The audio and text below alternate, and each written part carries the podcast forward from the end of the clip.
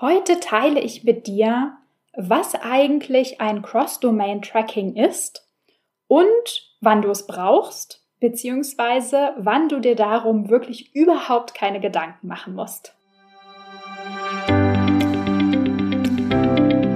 Ich bin Maria-Lena Matysek, Analytics-Freak und Gründerin vom Analytics Boost Camp. Möchtest du das volle Potenzial der Daten nutzen und dein Online-Marketing auf die Erfolgsspur bringen? Möchtest du wissen, was für dich und deine Kunden wirklich funktioniert und datengetrieben optimieren? Möchtest du glücklichere Kunden und mehr Umsatz mit deiner Webseite? Dann bist du hier richtig. Hallo und herzlich willkommen zu einer neuen Episode hier in der Analytics-Sprechstunde.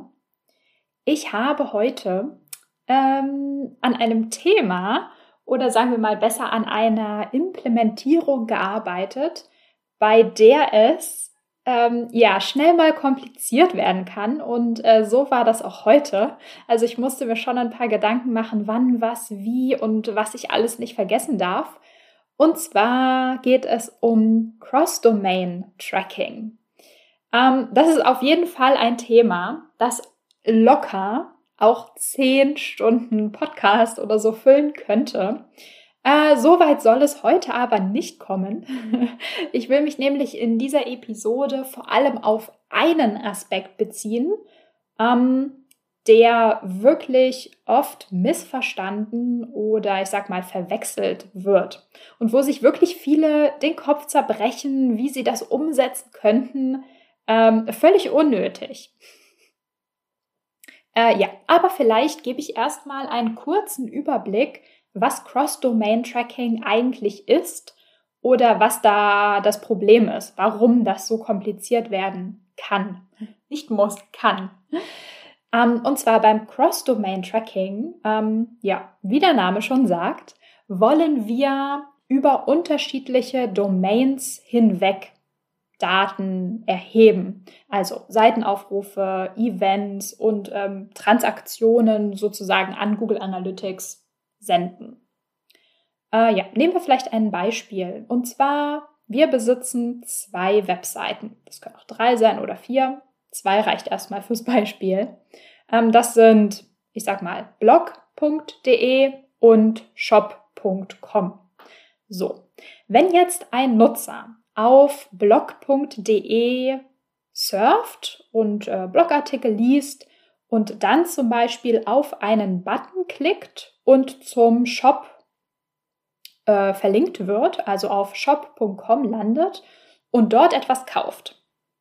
Dann wollen wir am Ende natürlich immer noch analysieren können, wie der ganze Weg war. Also was war sozusagen die initiale Marketingkampagne ganz am Anfang, die den Nutzer auf den Blog gebracht hat, der dann sozusagen am Ende auch gekauft hat. Also wir möchten die ähm, Marketingkampagne oder sozusagen die Traffic-Quelle identifizieren können, die den Nutzer gebracht hat, der gekauft hat, der aber zwischendrin, nämlich, äh, also zwischendrin auf einer anderen Domain war, nämlich auf dem Blog. So als ein, als ein Analysebeispiel, sag ich mal. Das ist halt das größte Problem oder die größte Herausforderung, diesen initialen Touchpoint erkennen zu können. So, jetzt ist die Frage natürlich, warum ist das überhaupt so ein Ding? Also, warum ist Tracking über mehrere Domains hinweg, hinweg überhaupt irgendwie problematisch? Ähm, das Hauptproblem ist eigentlich, dass sich unterschiedliche Domains keine Cookies teilen können, sondern jede Domain immer nur ihre eigenen Cookies auslesen kann. Punkt. also soll praktisch heißen, wenn ähm, Google Analytics auf der Seite blog.de den Cookie setzt, also der Cookie, der die Client-ID enthält und den auch Google Analytics braucht, um den Nutzer auf jeder Seite wiedererkennen zu können. Ähm, also das funktioniert ja immer über, über das Cookie. Dann ist der Cookie nur für diese Seite, also nur für blog.de gesetzt und kann auch nur von blog.de ausgelesen werden. Und wenn dann praktisch der Nutzer auf shop.com wechselt, muss diese Seite, also muss der Shop seinen eigenen Cookie setzen, den er dann auslesen kann. Und dadurch haben wir praktisch zwei Cookies, die an dieser Customer Journey beteiligt sind und damit logischerweise auch zwei Nutzer, weil Nutzer ja über eindeutige Cookies sozusagen identifiziert werden. Ja, und die Customer Journey wäre damit unterbrochen. Und wir könnten nicht Cross-Domain analysieren. So, jetzt das häufige Missverständnis. Viele verwechseln nämlich Subdomains mit Domains, also sozusagen Subdomains mit Root-Domains. Ähm, und Subdomains sind für Analytics wirklich überhaupt kein Problem. Es geht beim Cross-Domain-Tracking immer um unterschiedliche Root-Domains. Also nur wenn die Hauptdomain, die Root-Domain anders ist, nur dann musst du dir auch Gedanken machen um Cross-Domain-Tracking, wenn du über beide Domains hinweg ähm, die Customer Journey analysieren möchtest. Also zum Beispiel, ähm, wenn unsere Domain shop.com ist und wir zum Beispiel unterschiedliche Shops oder ähm, ja, Klone vielleicht von den Shops haben für unterschiedliche Länder.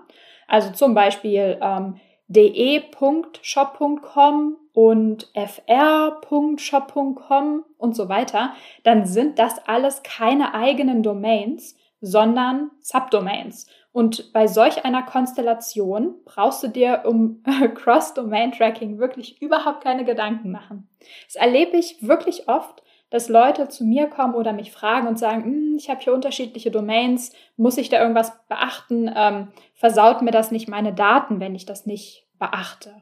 Ähm, und dann kann ich immer beruhigen, das sind nur Subdomains, mach dir keinen Plan, das funktioniert. die Herausforderung ist wirklich nur, wenn die Root-Domain eine andere ist und sich keine Cookies teilen kann. Jupp. das war mein Wort zum Mittwoch. Ähm, ich wünsche dir noch einen schönen Nachmittag und wir hören uns morgen wieder. Bis dann. Ciao, ciao. Wenn dir die Folge gefallen hat und du etwas mitnehmen konntest, dann würde ich mich mega über eine Bewertung freuen. Abonniere den Podcast, teile ihn mit Freunden und Kollegen und wenn du selbst eine Frage hast, die ich dir in der Analytics-Sprechstunde beantworten kann, dann schreib sie mir auf jeden Fall per Mail an maria.analyticsfreak.com, auf Facebook oder über LinkedIn.